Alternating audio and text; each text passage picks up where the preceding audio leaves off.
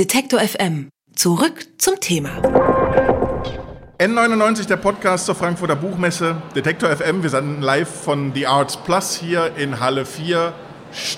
Punkt 1, Halle 4, Punkt 1, Stand N99. Deshalb heißt unser Podcast N99.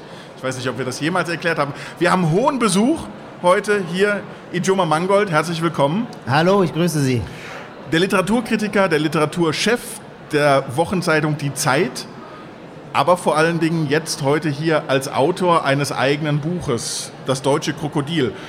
Ist das einfach so, den, den Rollentausch zu vollziehen von einem, der sonst immer die Fragen stellen darf, zu einem, der dann befragt wird? Ich kann es Ihnen sagen, es ist viel leichter, Fragen zu beantworten, als sie zu stellen. Denn erstens mal sind Sie logischerweise immer gut im Stoff. Sie haben also nie die Angst, dass Sie mit irgendwas überfragt sein könnten.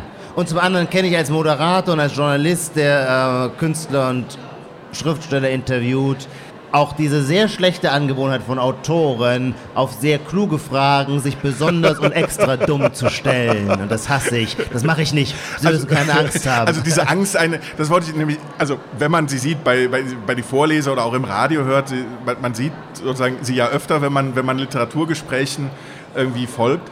Sie haben generell eine sehr diplomatische, sehr offene Art, sehr freundlich und verbindlich. Ist das für einen Literaturkritiker manchmal auch eine Art Untugend? Mai, seine Umgangsform kann man sich ja nicht aussuchen. Aber würden Sie manchmal gerne auch mal so böse fluchen und schimpfen wie, wie der alte Ranitzky? Also so verbal im Live-Act kann ich, glaube ich, nicht so gut fluchen. Übrigens können wir Deutschen das generell nicht. Wir sind ja auch schon vom Vokabular her ähm, nicht besonders, äh, keine fluchintensive Sprache, wenn Sie das jetzt mal mit Italienern zum Beispiel vergleichen. Jetzt ist aber doch ein bisschen was anderes in meinem Geschäft als Literaturkritiker, das ist ja vor allem Schriftlichkeit. Und da würde ich schon sagen, ähm, es fehlt diesen Texten nicht an Schärfe, Klarheit und wo es Not tut, auch Lust zu, wie sagt man, zu Dresche. Zu Dresche, ja. Das heißt, es gibt auch Autoren, die es vielleicht vermeiden, mit Ijoma Mangold persönlich zu sprechen, seit die letzte Rezension erschienen ist. Nein, nein, das ist natürlich für jeden Literaturkritiker eine wiederkehrende Erfahrung und die, mit der es auch wirklich, das meine ich gar nicht, will ich gar nicht lustig drüber machen, mit der es sozial nicht leicht umzugehen. Ein Autor schreibt, ich kenne das jetzt von mir selber, so lange an einem Buch und dann kommt der Kritiker und vernichtet es möglicherweise mit spöttischen Worten in äh, 180 Zeilen. Und wenn Sie dann, nachdem das gerade erschienen ist, am Abend auf dem Rowold-Empfang diesem Autor äh, über den Weg laufen, naja, der Kritiker versucht auszuweichen, der Autor in der Regel auch, aber ich erinnere auch schon Fälle, wo jemand vom Verleger zurückgehalten werden musste, mir sein Rotweinglas ins Gesicht zu kippen. Ist es generell schwieriger, als, Literatur, als Literaturkritiker ein Buch zu schreiben? Also begegnet man ihnen anders als, als Autoren? Also ich glaube, ähm, das, ist, äh, das ist eine besondere Situation, die aber häufig vorkommt. Deswegen kann man, man kann Muster beobachten. Und wenn ich es vereinbaren sollte, würde ich sagen, naja, es gibt im Grunde drei Möglichkeiten und das habe ich mir mit meinem Verleger oder mit meinem Lektor Alexander Fest vorher auch immer auch so vorgerechnet. Es gibt drei Möglichkeiten. Entweder die neutrale Reaktion, äh, Schon wieder ein Journalistenbuch. Das ist ja fast ein Genre. Das Journalistenbuch ist nicht durch irgendeine äh, eine Formeigenschaft charakterisiert, sondern durch die Tatsache, dass ein Journalist mal wieder ein Buch schreibt. So, diese Reaktion lautet, nehmen wir, nehmen wir nicht wahr. Die zweite Option lautet, oh, das Buch eines Kollegen, der sich sonst immer so aufspielt. Jetzt wollen wir den mal auf den Zahn fühlen. Wir haben sowieso ein Hühnchen mit ihm zu rupfen. Also verreißen wir es in besonders bösartiger Weise. Ich rede jetzt nur so idealtypisch. Mhm. Das ist die zweite Option. Und die dritte Option ist, in der Masse der Neuerscheinungen, ach, ein Buch des Kollegen Ijoma Mangold, den kennen wir ja, das schauen wir uns aber mal an. So.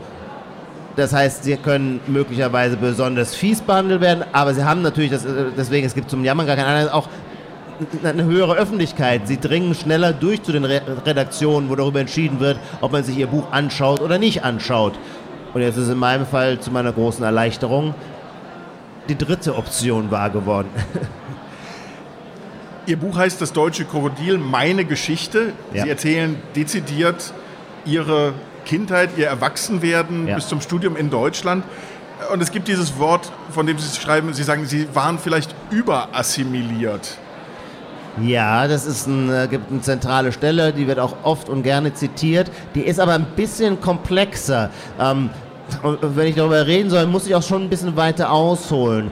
Denn zum einen, erstmal muss, ist der Begriff, also ich verwende das ja selber, und es, aber, aber es ist eine Denk- und Suchbewegung. Ja. Äh, es ist nicht eine Aussage, aha, äh, der Autor Ijoma Mangold über sich, ich bin überassimiliert. Nee, sondern es ist die Frage, es gibt diesen Vorwurf, mit dem habe ich selber gelebt, oder es gibt diese Beobachtung, ähm, ich sehe optisch komplett anders aus als alle anderen Deutschen, habe aber sowohl in meinem Sprachgestus wie in meinem Habitus wie in meinem Bewusstsein und meinem, in meinem Traditionsbewusstsein, in meinem Denken und so weiter so auffallend stark deutsche Eigenschaften, dass irgendwann, und mit irgendwann meine ich in so einem Alter, wo man anfängt, sich selbst und andere zu beobachten, also mit 16, 17, äh, meine Freunde sagten, Mann, du bist ja deutscher als jeder Deutsche.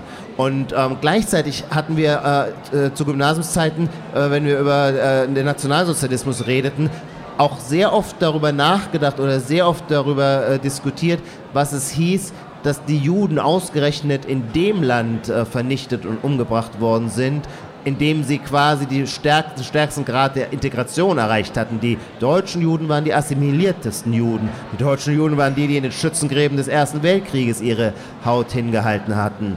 Und das hat ihnen nicht geholfen. Das heißt, aus dieser, in diesem Diskurs war der Begriff der Assimilation ein negativer, einer, es ist sinnlos, sich an die Mehrheitsgesellschaft anzupassen. Wenn man also zu mir sagte, oh, bist du möglicherweise überassimiliert, schwang dieses drin und das habe ich mich dann auch immer selber gefragt. Und jetzt, aber das muss ich noch sagen, jetzt kommt der entscheidende Gegeneinwand. Natürlich ist der Begriff der Überassimilation deswegen unsinnig, weil schon der Begriff der Assimilation auf meinen Fall nicht zutrifft. Nicht taugt, ja. Nicht taugt. Denn assimiliert können sie nur sein, wenn sie eine irgendwie ursprüngliche kulturelle Prägung abgelegt und über Bord geworfen haben, um sich dann in einem nächsten Schritt der Mehrheitsgesellschaft anzupassen. Da liegt also ein Moment auch des Opportunismus drin.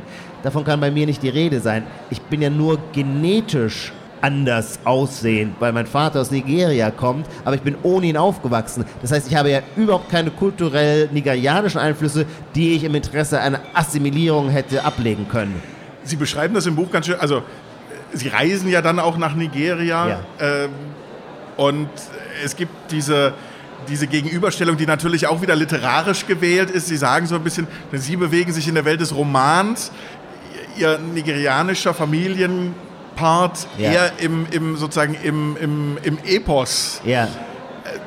Wie, wie fern oder wie nah kann man sich kommen? Also gibt es trotzdem immer noch diese Bindung oder ist das, ist das im Prinzip etwas, was Sie lieber nachlesen würden jetzt nochmal? Welche Bindung? Äh, die, nach Nigeria. Nein, die gibt es immer noch. Nein, nein, ja, ja. Äh, Also äh, die Geschichte ist die, dass ich ohne meinen Vater aufgewachsen bin, der in den 60er Jahren in Heidelberg Medizin studiert hatte und als ich etwa ein Jahr alt war, zurück nach Nigeria ging. Und ähm, als ich 22 war, meldete er sich wieder mit einem Brief und es war klar, er will jetzt was von mir, nämlich meine volle Integration, also möchte in die nigerianische Gesellschaft. Er ist ja selber Chief in einem Dorf, er ist Arzt und gehört ein Krankenhaus, er wollte mir das Krankenhaus vererben, ich sollte eine, am besten eine nigerianische Frau heiraten und so weiter und so weiter, alles was so dazugehört. Also wir in die Thronfolge einsteigen. Genau, das war die Idee vor allem. Die Dynast das dynastische Denken ist da absolut zentral. Und mein Vater hatte und ich habe vier Halbschwestern, mein Vater hatte vier Töchter, aber keinen Sohn zu diesem Zeitpunkt. Und das war natürlich für die Thronfolge äh, eine Vakanz.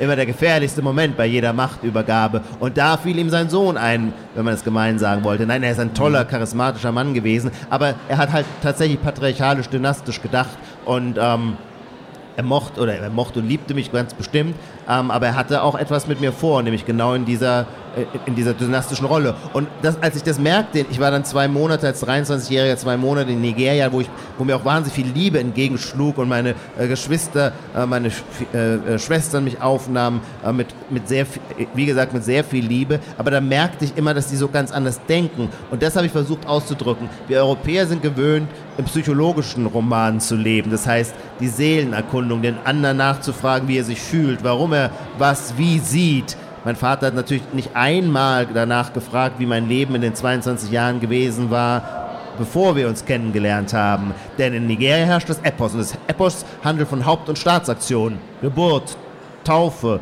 Hochzeit, Tod, Machtübernahmen und so etwas. Und dann zählen die kleinen seelischen Wehwehchen vor diesem großen Epos zählen die nicht. Hat er denn dann trotzdem verstanden, dass Sie sich dagegen entschieden haben oder hat er das unter Wehwehchen und Erziehung in Deutschland abgebucht?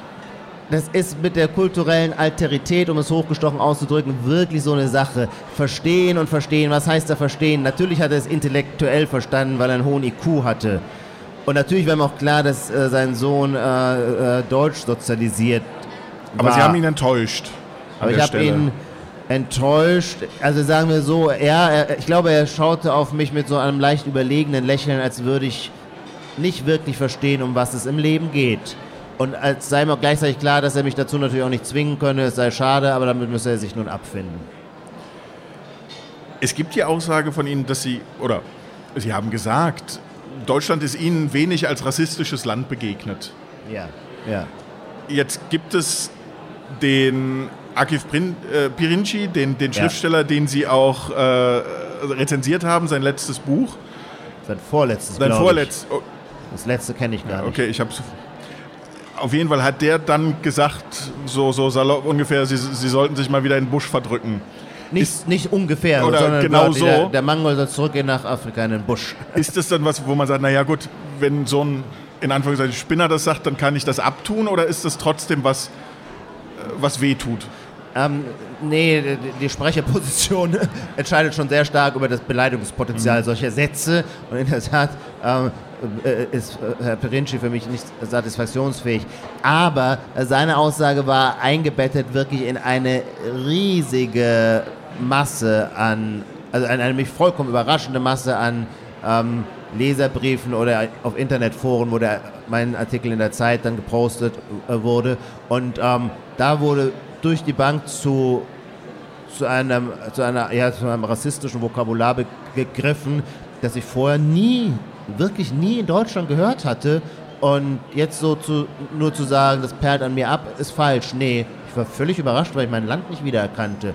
Also da war vom Mulatten die Rede, der durch Photoshop künstlich auf Helle gemacht worden sei. Und man müsse nicht wundern, wenn jemand aus Afrika komme, der müsse halt immer trommeln. Das stecke dem Mangold genetisch im Blut. Also ähm, äh, äh, noch, ich habe ein bisschen daraus für mein Buch zitiert und dachte, das werden die Leute nicht glauben. Hoffentlich ist es im Internet noch nachrecherchierbar. Und das war es zum Glück. Ich habe es dann auch abgespeichert, weil ich dachte, nee, das sieht sonst aus, als würde ich eine Karikatur dieses Landes zeichnen. Und ich war in der Tat getroffen, einfach deswegen, weil ich schon immer eine, ein großer Fürsprecher äh, unserer lieben Heimat war und auch immer fand und auch weiterhin finde, dass wir an sich schon ein hohes Maß an Zivilisiertheit erreicht haben. Aber, und das würde ich schon sagen, ich glaube schon, dass sich in den letzten fünf, sechs Jahren etwas geändert hat. Und ähm, wir gönnen uns heute stärkere Enthemmungen, als das noch in den seligen 90er Jahren war. Was nur am Internet und an Social Media liegt und an der Ja, Anonymität ich oder Nicht. Ja, das frage ich mich natürlich auch, ob, das, ob dieses Ressentiment nicht einfach immer schon da war, es sich nur nicht so groß darstellen konnte, weil es das Netz nicht gab, oder ob es und sich aber am Stammtisch gewissermaßen am sprichwörtlichen selbstverständlich jederzeit so aussprach. Ich glaube nicht, sondern ich glaube tatsächlich, dass wir durch den Schock des Dritten Reichs, der saß der Gesellschaft noch so lange in den Knochen, dass man sich einfach mehr zusammenriss und manches deswegen nicht sagbar war. Und ähm, dieser, äh, die, die, diese Schocktherapie zur Zivilisation, wenn man so möchte, ähm, deren Wirkungen lassen nun erkennbar nach. und dann gibt es so eine Art Impetus, dass man jetzt endlich mal alles das sagen kann, Ja. was, was man nie sagen Ja, man hat durfte. sich jetzt, jetzt sieben Jahrzehnte auf die, Zung, auf die Zunge gebissen. Jetzt ist auch mal gut, ja. Wollen wir hoffen, dass das irgendwann wieder vorbeigeht. Das Das glaube ich nicht. Das wäre auch unlogisch, denn es hat schon etwas mit der Singularität ähm, des Holocaust zu tun. Und ähm, de- deswegen wird äh, die, dieses die, die Nachholen, das Nachholen des Sau rauslassen, äh, leuchtet mir nicht ein. Ich sehe keinen logischen Grund, warum es nachlassen sollte. Die Ausnahmesituationen waren die letzten 60 Jahre. So rum würde ich es sehen. Aber heißt das im Gegensatz, dass wir sozusagen wieder auf eine Verschärfung und wieder auf eine Zuspitzung und damit wieder auch sozusagen auf äh, ein, ein, ein, äh, immer weitere Aggressionen hinzielen?